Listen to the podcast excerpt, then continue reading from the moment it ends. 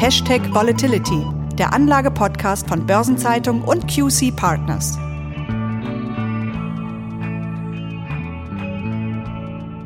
Ein bewegtes Jahr liegt hinter uns, einerseits geprägt von einigen Rekorden, andererseits aber auch mit vielen Einflussfaktoren, die die Volatilität an den Finanzmärkten stark erhöht haben. Nun hat 2022 begonnen und wie heißt es so schön? Neues Jahr, neues Glück. Wobei zwar ein wenig Glück manchmal bei der erfolgreichen Wertpapieranlage dazugehört, aber sicher nicht der Hauptfaktor an den Kapitalmärkten sein sollte. Diese Redewendung ist also nicht so für die Anlagestrategie geeignet, aber es gibt viele andere Weisheiten, die durchaus Erkenntnisse zu bieten haben. Und einige davon wollen wir heute mal genauer unter die Lupe nehmen. Und damit begrüße ich Sie, liebe Zuhörerinnen und Zuhörer, herzlich zur ersten Episode von Hashtag Volatility, dem Anlagepodcast im neuen Jahr. Mein Name ist Franz Kongbui, ich bin Redakteur der Börsenzeitung und mein Gesprächspartner ist wie stets Thomas Altmann, Head of Portfolio Management bei QC Partners. Hallo Herr Altmann, ich hoffe, Sie sind gut in das neue Jahr gestartet. Ja, vielen Dank. Auch von mir herzlich willkommen und Ihnen und allen unseren Hörerinnen und Hörern alles Gute für das neue Jahr. Ja, dann lassen Sie uns beginnen mit einer sogenannten Börsenweisheit, die sich direkt auf den Jahresanfang bezieht, nämlich wie der Januar ist, so wird das ganze Jahr. Was ist denn aus Ihrer Sicht von dieser Regel in Anführungszeichen zu halten? Ja, inhaltlich gibt es keine Gründe für diese Aussage. Und es gibt auch keinen statistischen Zusammenhang zwischen der Entwicklung im Januar und der Entwicklung des gesamten Jahres. Besonders schön sehen wir das übrigens am vergangenen Jahr. Denn 2021 war der Januar beim DAX tatsächlich einer von nur drei negativen Börsenmonaten. Und wir alle wissen ja, insgesamt war 2021 ein exzellentes Jahr für den DAX.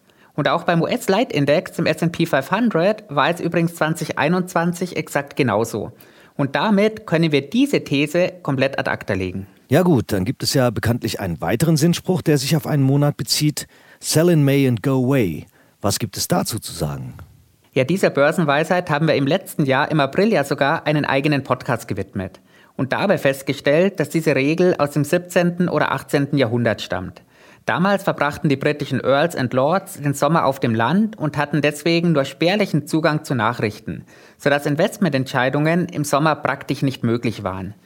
Dazu kommt zusätzlich, dass die Dividenden damals eine viel wichtigere Rolle gespielt haben, als es heute der Fall ist. Und zu diesem Zeitpunkt waren die Dividenden eben alle ausgeschüttet.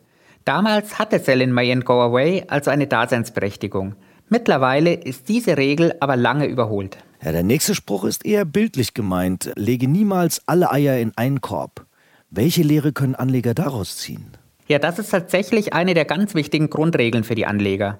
Vor allem diejenigen, die in Einzeltitel investieren, sollten das beachten. Im letzten Podcast haben wir über die Divergenzen innerhalb der Indizes gesprochen. Beim DAX lagen im letzten Jahr ungefähr 90 Prozent zwischen dem besten und dem schlechtesten Wert. Beim breiter aufgestellten S&P 500 waren es sogar mehr als 200 Prozent. Wenn es jemand natürlich tatsächlich schafft, hier ausschließlich die Top-Performer zu selektieren, dann kann man hier sagen, weiter so.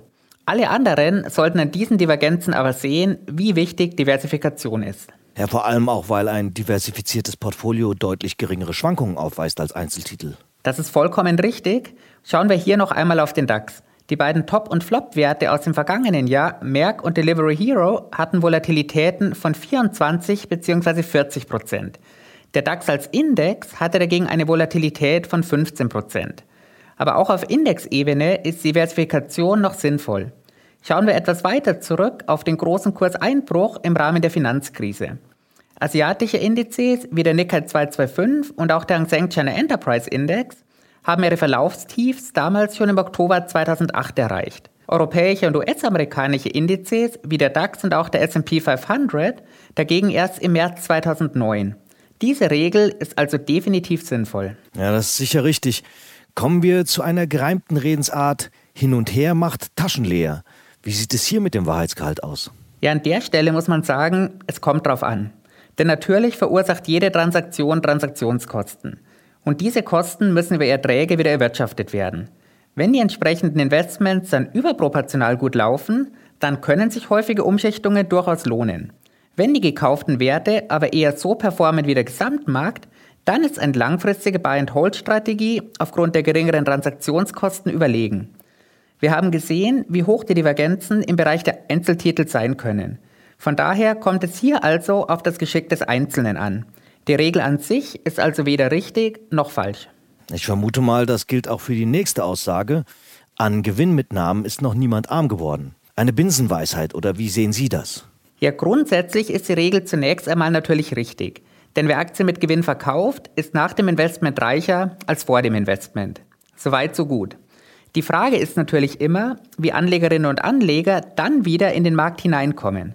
Denn wenn wir auf den DAX im Jahr 2021 schauen, lag der maximale zwischenzeitliche Rückgang bei weniger als 8%. Da war es also fast unmöglich, nach der Gewinnmitnahme deutlich günstiger wieder einzusteigen.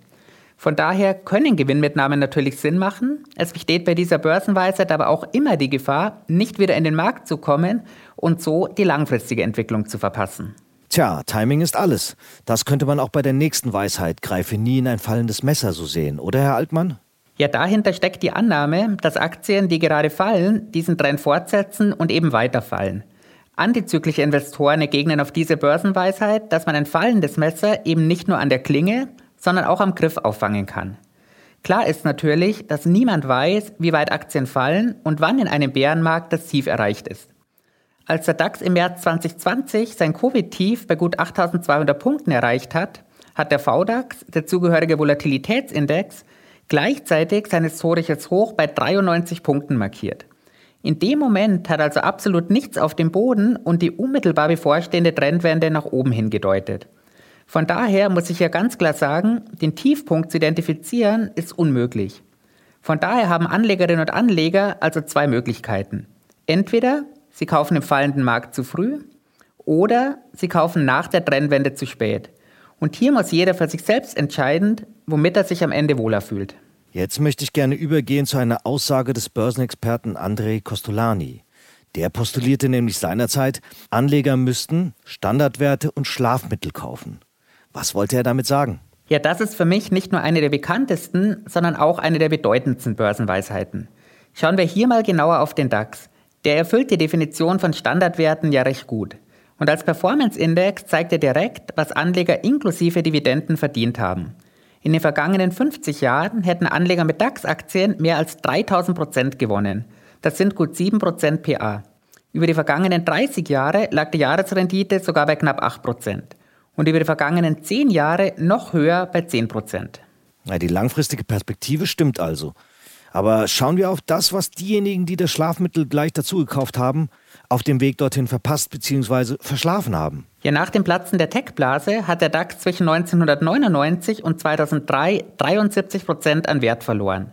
Bei der Finanzkrise waren es zwischen 2007 und 2009 56 Prozent. Und 2020 hat der Covid-19-Ausverkauf den DAX um 40 Prozent fallen lassen. Aber der DAX ist eben nach jedem dieser Abstürze auf einen neuen Rekord geklettert, auch wenn das häufig mehrere Jahre gedauert hat. Von daher hat diese Börsenweisheit viel Wahres. Die langfristige Anlage in Aktien lohnt sich. Zwischendurch müssen Anlegerinnen und Anleger aber heftige Schwankungen aushalten können. Und ob Anlegerinnen und Anleger diese Schwankungen nur mit oder auch ohne Schlafmittel aushalten können, das muss dann jeder für sich selbst entscheiden. Ja, und nun würde ich gerne zu einer anderen Börsenlegende kommen, nämlich zu Warren Buffett. Der prägte den Satz, sei ängstlich, wenn andere gierig sind, sei gierig, wenn andere ängstlich sind. Wie ist das gemeint? Ja, die Lehre von Warren Buffett passt ganz gut zur eben diskutierten von Andrei Costolani. Dass sich langfristig mit der Anlage in Aktien Geld verdienen lässt, das haben wir eben schon diskutiert. Aber dennoch fallen auch die langfristigen Gewinne mit einem gut gewählten Einstiegszeitpunkt noch einmal signifikant höher aus. Und genau das meint Warren Buffett hier. Und die von ihm angesprochene Stimmung auf dem Parkett können wir hervorragend an den Volatilitätsindizes ablesen. Nicht umsonst werden diese häufig auch als Angstbarometer betitelt. Und wenn wir jetzt noch einmal auf den langfristigen Kursverlauf des VDAX New, eben des Volatilitätsindex des DAX schauen, dann sehen wir Folgendes. Außer der schon angesprochenen Rekordspitze im Jahr 2020 stammen die nachfolgenden Höchststände aus den Jahren 2008 und 2002. Wer also Aktien gekauft hat, als die Angst am größten war, der wurde dann auch mit einer besonders hohen Performance belohnt. Interessant. Bleiben wir bei Warren Buffett, der ja auch das Orakel von Omaha genannt wird. Und Orakel neigen ja bekanntermaßen dazu, ihre Weisheiten ein wenig kryptisch zu formulieren. Was ist also von der Aussage, kaufe nie eine Aktie, wenn du nicht damit leben kannst, dass sich der Kurs halbiert, zu halten? Warren Buffett zielt hier ja ganz bewusst auf Einzeltitel ab. Und da sind die Schwankungen noch einmal deutlich größer als auf Indexebene. Und wir haben gerade gesehen, dass sich selbst der DAX als Performance-Index in seiner Historie schon mehrmals temporär halbiert hat. Und ich möchte hier noch einmal den Bogen zu unserem letzten Podcast über ausgewählte Einzelwerte spannen. Selbst die absoluten US-Jahresgewinner 2021, die beiden Impfstoffhersteller Moderna und BioNTech, haben sich 2021 zwischenzeitlich mehr als halbiert. Von daher kann man Warren Buffett hier nur beipflichten. Gut, dann mache ich jetzt einen harten Wechsel zu einer historischen Persönlichkeit, die sich als Naturwissenschaftler und Mathematiker einen Namen gemacht hat, aber üblicherweise nicht unbedingt mit Börsenweisheiten assoziiert wird, nämlich Isaac Newton. Dem wird die Aussage zugeschrieben, ich kann die Bahn der Himmelskörper auf Zentimeter und Sekunden genau berechnen, aber nicht, wohin die verrückte Menge einen Börsenkurs treiben kann. Das ist natürlich bitter für einen Anhänger exakter Wissenschaften. Definitiv und trotzdem ist hier viel Wahres dran.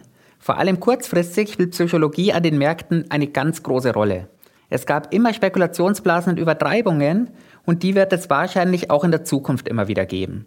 Das beginnt historisch schon mit der Tulpenblase im 17. Jahrhundert. Zunächst nur von Liebhabern gehandelt, lockte die Preisentwicklung der Tulpen schnell Spekulanten an. Gerüchten zufolge kostete auf dem Höhepunkt des Booms eine Tulpenzwiebel so viel wie ein Stadthaus in einer der vornehmen Amsterdamer Grachten. Kurz danach brach der Preis allerdings dann um 95 Prozent ein. Danach folgten einige weitere Blasen und schließlich waren Dotcom mit dem neuen Markt hierzulande und der US-Immobilienmarkt die größten Blasen in der jüngeren Vergangenheit. Und wir werden auch in Zukunft sicherlich immer wieder Entwicklungen sehen, die sich später als Blase herauskristallisieren. Von daher gilt hier ganz klar, Augen auf. Und im Deutschen gibt es ja das Sprichwort, wer anderen eine Grube gräbt, fällt selbst hinein. An der Börse gibt es diesen Spruch in abgewandelter Form und mit umgekehrter Aussage. Ein Spekulant, der auf fallende Kurse setzt, gräbt eine Grube, in die andere hineinfallen. Was denken Sie dazu? Ja, das ist ein schönes Thema und auch über Leerverkäufer haben wir in der Vergangenheit ja schon gesprochen. In vielen Märkten sind Leerverkäufer ja ein durchaus gesundes Marktkorrektiv. Und es ist ja nicht so, dass Leerverkäufer mit ihrer Aktion in jedem Fall Geld verdienen. Denn wenn sie es nicht schaffen, die Aktien billiger zurückzukaufen, dann verlieren die Leerverkäufer und gleichzeitig profitieren diejenigen, die die Aktien im Portfolio haben. Ja, das haben wir letztes Jahr bei GameStop gesehen. Ganz genau und auch 2008 bei Volkswagen. Von daher können wir auch mit dieser Börsenweisheit ein für alle Mal aufräumen. Richtig profitieren können Leerverkäufer nur dann, wenn Aktien massiv überbewertet sind. Und in diesem Fall würde der Kurs früher oder später auch ohne den Einfluss der Leerverkäufer fallen. Und zum Abschluss möchte ich gern zu der Aussage, politische Börsen haben kurze Beine kommen. Was ist hiermit gemeint und hat das seine Gültigkeit? Ja, darüber haben wir in unserem Roundtable Anfang Dezember ja ausführlich gesprochen. Das Sprichwort meint hier, dass politische Entwicklungen die Börsen nur kurzzeitig beeinflussen können. Diese kurze Zeit ist eben mit den kurzen Beinen gemeint. Denn an den Börsen werden natürlich Unternehmen gehandelt und keine politischen Parteien. Von daher bestimmen die Unternehmensgewinne ja auch die Kursentwicklung. Aber politische Entscheidungen können eben direkte und immense Auswirkungen auf diese Unternehmensgewinne haben. Denken wir hier beispielsweise an die Reform der Unternehmensbesteuerung unter Donald Trump, an Rettungsprogramme oder an hierzulande jetzt anstehende Investitionen in Klimaschutz und Digitalisierung. Von daher können politische Börsen also durchaus auch lange Beine haben. Ja, das werden wir in diesem Jahr sicher beobachten können, denn schließlich sind einige weitreichende politische Weichenstellungen zu erwarten, die es auch an den Börsen zu berücksichtigen gilt. Herzlichen Dank, Herr Altmann, für diese wie immer erhellenden Einsichten in die Bedeutung und Aussagekraft einiger Börsenweisheiten, von denen manche sicher sehr geläufig sind, andere wiederum weniger. Und damit bedanke ich mich auch bei unseren Zuhörerinnen und Zuhörern für Ihr Interesse. Wenn Ihnen unser Podcast gefallen hat, dann freuen wir uns natürlich sehr, wenn Sie Hashtag Volatility abonnieren und vielleicht sogar weiterempfehlen. Übrigens erscheint am Freitag um 7 Uhr morgens wieder eine neue Folge von 7 Tage Märkte, die Wochenvorschau der Börsenzeitung. Das ist die erste Episode nach unserer kurzen Winterpause, zu hören auf allen gängigen Podcast-Plattformen. Und lauschen Sie auch gerne in nachhaltiges Investieren, der Podcast rund um Green Finance hinein. Eine neue Folge kommt in etwas mehr als einer Woche und von da an wieder alle 14 Tage. Und in zwei Wochen kommt natürlich die nächste Folge von Hashtag Volatility, dann wieder mit meiner Kollegin Christiane Lang. Bis dahin wünsche ich Ihnen, Herr Altmann, sowie auch unseren Zuhörerinnen und Zuhörern weiterhin alles Gute. Vielen Dank und bis zum nächsten Mal.